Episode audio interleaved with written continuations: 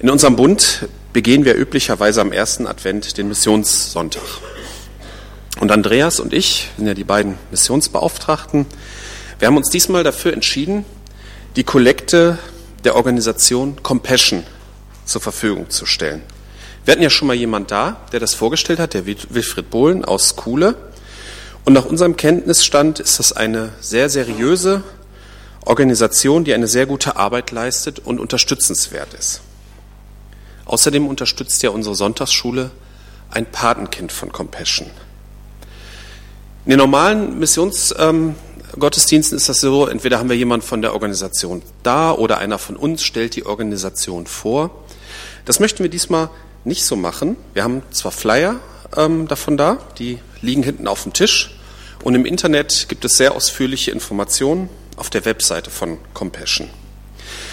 Compassion hat ein eine Hauptarbeit, und das ist das Patenkind. Und ich möchte heute eine Predigt über das Thema Kinder halten und dabei immer wieder die Frage streifen, ob ein Patenkind für dich oder für mich persönlich nicht in Frage kommt. Dass wir darüber mal nachdenken. Beginnen wir mit, ja, ist mir noch zu niedrig. Beginnen wir mit Kinder im Alten Testament. Ich habe einfach mal nachgesehen, ich habe vorne angefangen, wann ein Ereignis aus der Kindheit eines Kindes zum ersten Mal in der Bibel erwähnt wird. Also ich meine jetzt nicht die Aufzählung irgendwelcher Geschlechtsregister und auch keine erwachsenen Kinder, wie zum Beispiel Kain und Abel. Die waren ja, als von denen berichtet wurde, waren die ja schon erwachsen. Das erste Kind, das überhaupt, wo etwas aus deren Kindheit erwähnt wird, ist Ismael. Der wurde mit 13 beschnitten, 1. Mose 17. Ne, er wird beschnitten, weil Gott in diesem Kapitel den Bund für Abraham und seine Nachkommen einsetzt. Aber wenn man zwischen den Zeilen liest, dann taucht das Schicksal von Kindern auch schon vorher auf. Und dazu möchte ich mal lesen, 1. Mose 6, 5 bis 7. Doch der Herr sah, dass die Bosheit der Menschen groß war und dass alle ihre Gedanken durch und durch böse waren. Da bereute der Herr, dass er sie geschaffen hatte. Ja, es bekümmerte ihn sehr. Und der Herr sprach, ich werde diesen Menschen, die ich geschaffen habe, von der Erde ausrotten, sowohl die Menschen als auch das Vieh, die Kriechtiere und die Vögel. Ich bereue, dass ich sie überhaupt geschaffen habe. Wir finden hier ein Prinzip, das auch heute noch für alle Kinder dieser Welt gilt. Mitgefangen, mitgehangen. Die Kinder leiden immer unter der Bosheit ihres erwachsenen Umfelds. Da stellt sich einem natürlich sofort die Gerechtigkeitsfrage. Warum ist das so? Warum müssen die Kinder unter der Bosheit der Erwachsenen leiden? Ich denke zwar nicht, dass Kinder prinzipiell unschuldig sind, aber sie sind normalerweise unschuldig an dem, was ihnen zustößt. Aber warum kamen auch Kinder in der Sintflut um? Man könnte diese Frage von der Bibel her einigermaßen rationell beantworten, aber so richtig zufrieden kann man mit der Antwort nie sein. Was wäre außerdem gewesen, wenn Gott zum Beispiel statt der Flut eine Krankheit geschickt hätte, die alle schuldfähigen Menschen, so vielleicht, weiß nicht, ab sechs, ab zehn Jahren, äh, dahin rafft und alle Kinder darunter übrig gelassen hätte? Das wäre irgendwie noch viel grausamer. Ich möchte diese Frage hier nicht weiter behandeln, aber halten wir fest, dass Kinder häufig unter den Folgen der Handlungen ihres erwachsenen Umfelds leiden müssen. Dieses Prinzip zieht sich durch das ganze Alte Testament. Ich möchte noch ein weiteres Beispiel aus dem Buch der Richter vorlesen. Richter 6, 1 bis 5. Wieder taten die Israeliten Böses in den Augen des Herrn, und der Herr lieferte sie für sieben Jahre den Midianitern aus. Kennt das vielleicht im Buch der Richter? Das ist immer dasselbe Prinzip. Den Israeliten geht es eine Zeit lang gut, unter einem guten Richter. Dann stirbt der Richter, dann machen sie wieder Murks, dann gibt es wieder Gericht, dann kommt wieder ein Richter, also das ist das gesamte Buch durch. Die Unterdrückung durch die Midianiter war so hart, dass die Israeliten sich in den Bergen Befestigungen bauten, in, der sie sich zurückziehen, in die sie sich zurückziehen konnten. Diese bestanden aus Wassergräben, aber auch aus Höhlen und Felsenhöhen, die ihnen als Burgen dienten. Jedes Mal, wenn die Israeliten Getreide aussäten, fielen die Midianiter und Amalekiter bei ihnen ein. Auch die Völker aus dem Osten griffen Israel an belagerten das Land, vernichteten die Ernte bis nach Gaza. Sie ließen den Israeliten nichts zu essen übrig und nahmen ihnen alle Schafe, Rinder und Esel weg. Denn zahlreich wie die Heuschrecken fielen sie mit ihrem Vieh und ihren Zelten bei ihnen ein. Sie und ihre Kamele waren so viele, dass man sie nicht zählen konnte, und sie blieben, bis das Land geplündert war. Die Kinder sind hier nicht direkt erwähnt, aber man kann sich gut vorstellen, was sie hier mitmachten. Das erinnert mich, Entschuldigung, ein bisschen erinnert mich diese Begebenheit an heutige Nachrichten von irgendwelchen Kriegen oder Katastrophen. Die Perspektive der Kinder kommt dabei immer nur so ein bisschen indirekt mit drüber, vielleicht als Anzahl von Betroffenen oder einem Reporter gelingt irgendein Foto von einem Kind mit großen Augen. Aber wie Kinder die Situation wirklich erleben, fällt eher unter den Tisch. Mit einem Patenkind würde man zumindest in einem konkreten Fall einem Kind und auch seiner Familie damit nicht unter den Tisch fallen lassen. Aber es gibt auch Beispiele im Alten Testament, wo Gott Kindern begegnet. Dazu möchte ich mit euch, mit euch die Kindheit von Samuel betrachten. Seine Kindheit ist im ersten Buch Samuel beschrieben. Und es fing damit an, dass sein Vater zwei Frauen hatte. Und Samuels Mutter Hannah war zuerst unfruchtbar und wurde von der anderen Frau damit gemobbt. Daraufhin betete Hannah im Tempel. 1 Samuel 1, 9 bis 11. Oh ja, vielen Dank. Das kann ich gut gebrauchen.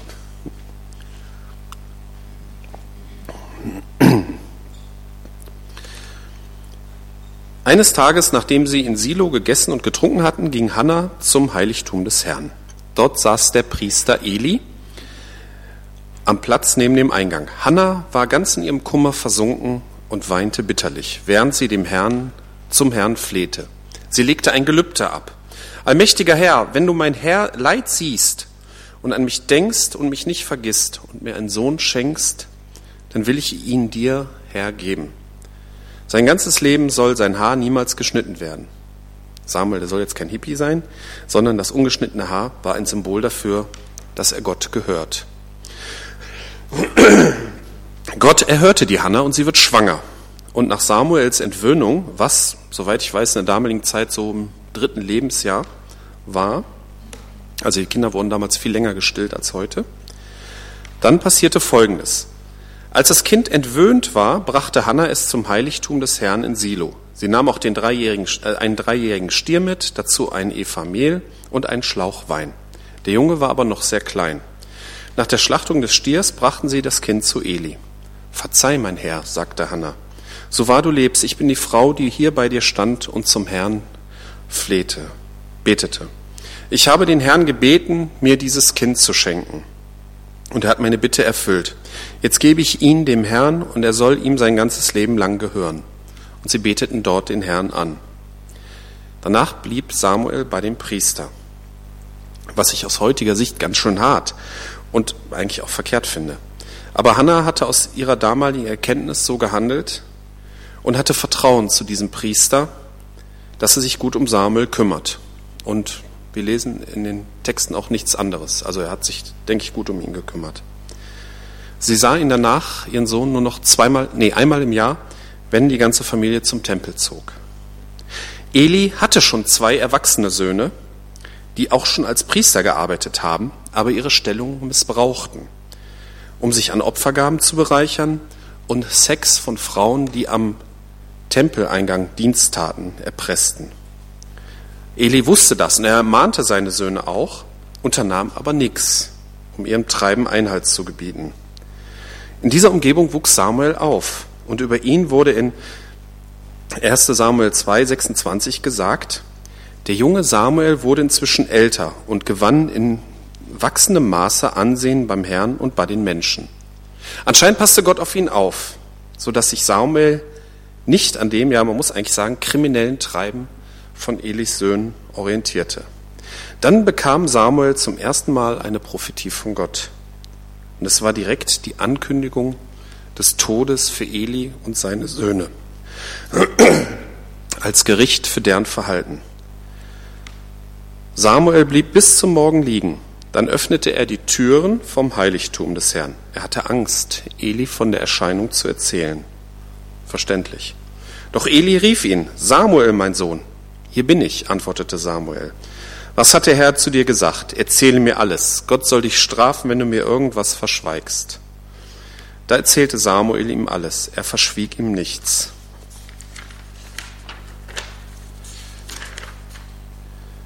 Es ist der Herr, sagte Eli darauf. Er soll tun, was er für das Beste hält. Als Samuel heranwuchs, war der Herr bei ihm und ließ alle Voraussagen Samuels eintreffen. Wie alt Samuel hier war, kann man nicht genau sagen, aber weil in Vers 19 steht, dass Samuel bei seinem Heranwachsen erlebt hat, wie seine Voraussagen treffen, schließe ich daraus, dass er bei seiner ersten Prophetie noch kein Heranwachsender war, sondern wahrscheinlich noch ein Kind. Gott nimmt Samuel als Kind sehr ernst. Er ist in dieser Zeit eine Schlüsselperson für Gott, ein Kind. Gott konnte mit diesem Kind etwas bewegen.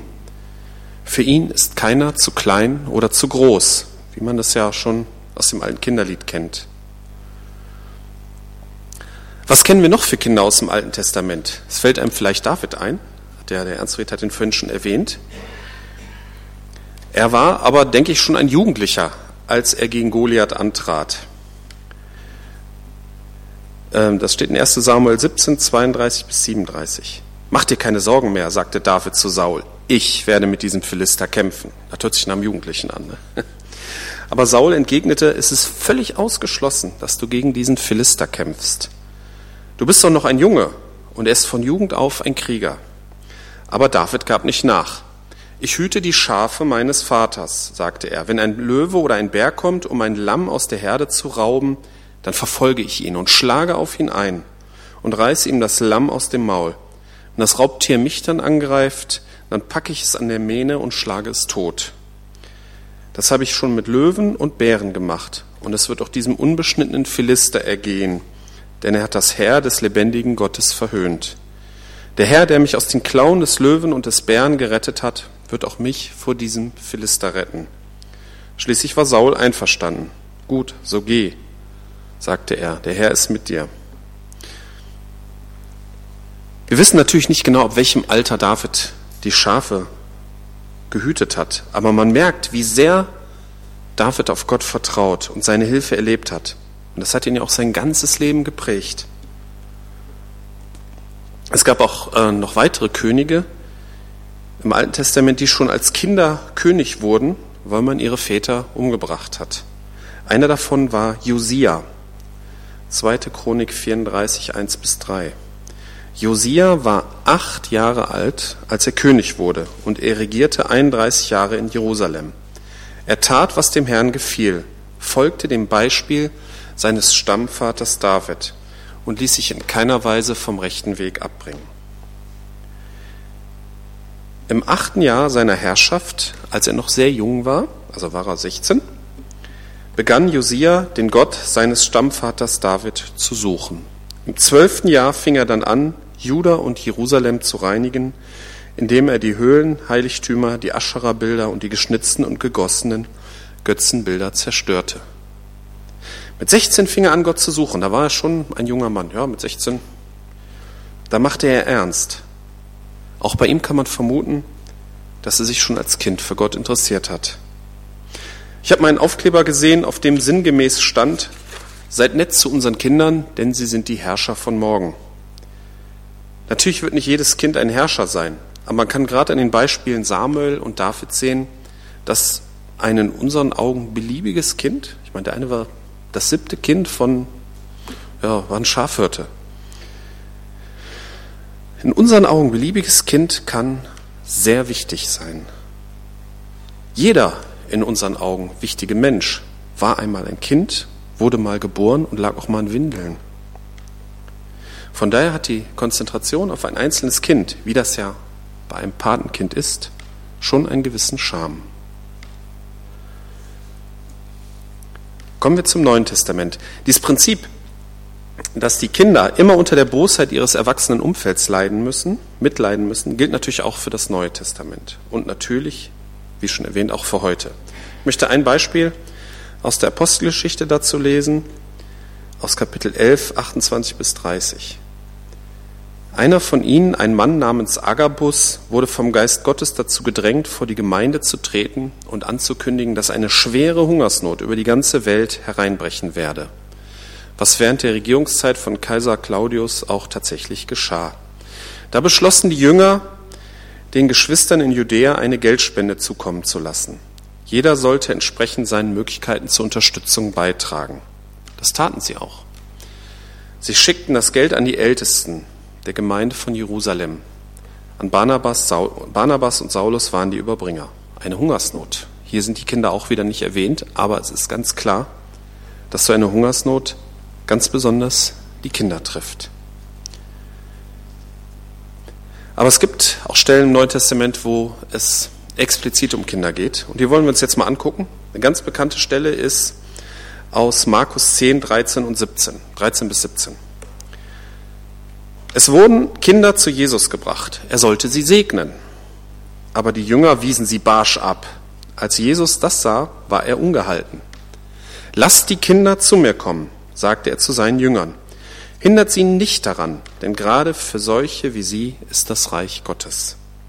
Ich sage euch, wer das Reich Gottes nicht wie ein Kind annimmt, wird nicht hineinkommen. Und er nahm die Kinder in die Arme, legte ihnen die Hände auf und segnete sie. Da könnte man eine komplette Predigt drüber halten. Gerade für Kinder ist Gottes Reich da. Kinder können vertrauen, sie zweifeln nicht, sie lieben vorbehaltlos. Ich war jetzt drei Tage auf einem Kommunikationsseminar von der Firma aus, von mit, bin gestern Nachmittag erst nach Hause gekommen und das war schon toll, so zu erleben, wie sich meine Kinder gefreut Meine Frau hat sich auch gefreut, aber, aber es war, war toll zu sehen, wie meine Kinder sich gefreut haben, dass ich wieder da bin. So sind Kinder und sie haben daher oft auch kein Problem mit Gott.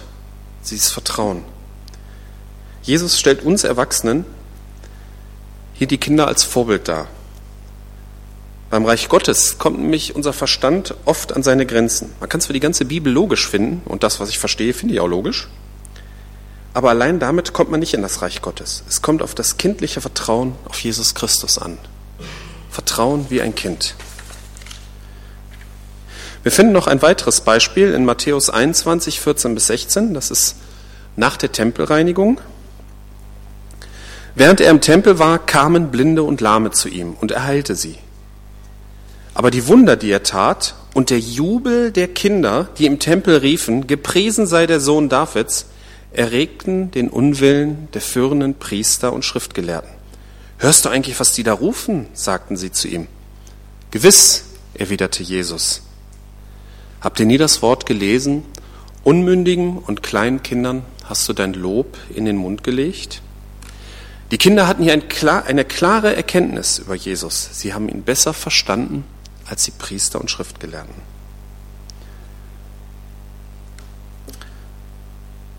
Kindlich zu glauben, also in der richtigen Weise kindlich zu glauben, ist für uns Erwachsene manchmal gar nicht so leicht. Ich möchte mal eine Stelle aus 1. Korinther 13, Vers 11 lesen. Als ich noch ein Kind war, redete ich, wie Kinder reden, dachte, wie Kinder denken und urteilte, wie Kinder urteilen. Doch als Erwachsener habe ich abgelegt, was kindlich ist. Oho, ein Widerspruch? Kann man ablegen, was kindlich ist und dabei noch das Reich Gottes wie ein Kind annehmen? Man kann diese Frage, kann man, denke ich, leicht beantworten. Aber es ist schon sinnvoll, für sich selbst zu reflektieren, wie erwachsen man wirklich ist und wie weit man wirklich das Reich Gottes wie ein Kind angenommen hat. Es geht hier natürlich um den Unterschied zwischen kindlichem Vertrauen auf Jesus Christus auf der einen Seite und kindlichem oder auch kindischem Reden, Denken und Urteilen. Das ist eigentlich ganz einfach. Aber die Tücke steckt im Detail. Wo halten wir uns beispielsweise schlauer für schlauer als Gott und wollen nicht vertrauen? Und wo andererseits, in welchen Punkten ist unser Verhalten kindisch geblieben? Und das kann auch bei gestandenen Erwachsenen der Fall sein an sich zu arbeiten, sich seinen Zweifeln zu stellen, in der Bibel zu lesen, Verhaltensweisen zu ändern, von anderen auch Kritik hören zu wollen. Das liegt in unserer Verantwortung. dazu ein, äh, zwei Verse aus Philippa 2, 12 und 13. Was folgt daraus, liebe Freunde? So wie ihr Gott bisher immer gehorsam äh, gewesen seid, sollt, auch, sollt, sollt ihr euch ihm auch weiterhin mit Respekt und tiefer Ehrfurcht unterstellen und alles daran setzen, dass eure Rettung sich in eurem Leben voll und ganz auswirkt. Also das heißt Verhaltensänderung. Nicht nur, wenn ich bei euch bin, sondern es recht während meiner Abwesenheit. Also nicht nur in der Gemeinde, ich übertrage das mal auf heute, sondern immer. Gott selbst ist ja in euch am Werk und macht euch nicht nur bereit, sondern auch fähig, das zu tun, was ihm gefällt. Das war jetzt neue Genfer Übersetzung. Der Luther übersetzt den letzten Vers so ein bisschen kerniger, kommt da vielleicht auch äh, manchmal bekannter vor. Denn Gott ist, der beides in euch wirkt, das Wollen und das Vollbringen nach seinem Wohlgefallen. Hier haben wir beides, Eigenverantwortung und Gottes Werk, wobei Gottes Werk die Grundlage ist. Ich habe schon öfters die Aussage gehört, Glauben alleine reicht nicht, man muss auch was tun. Meistens sagen solche Leute etwas, die nicht verstanden haben, was Glauben bedeutet. Und daher mag ich diese Aussage nicht. Aber es steckt ein Körnchen Wahrheit drin. Ein Beispiel. Ein Christ benimmt sich unausstehlich.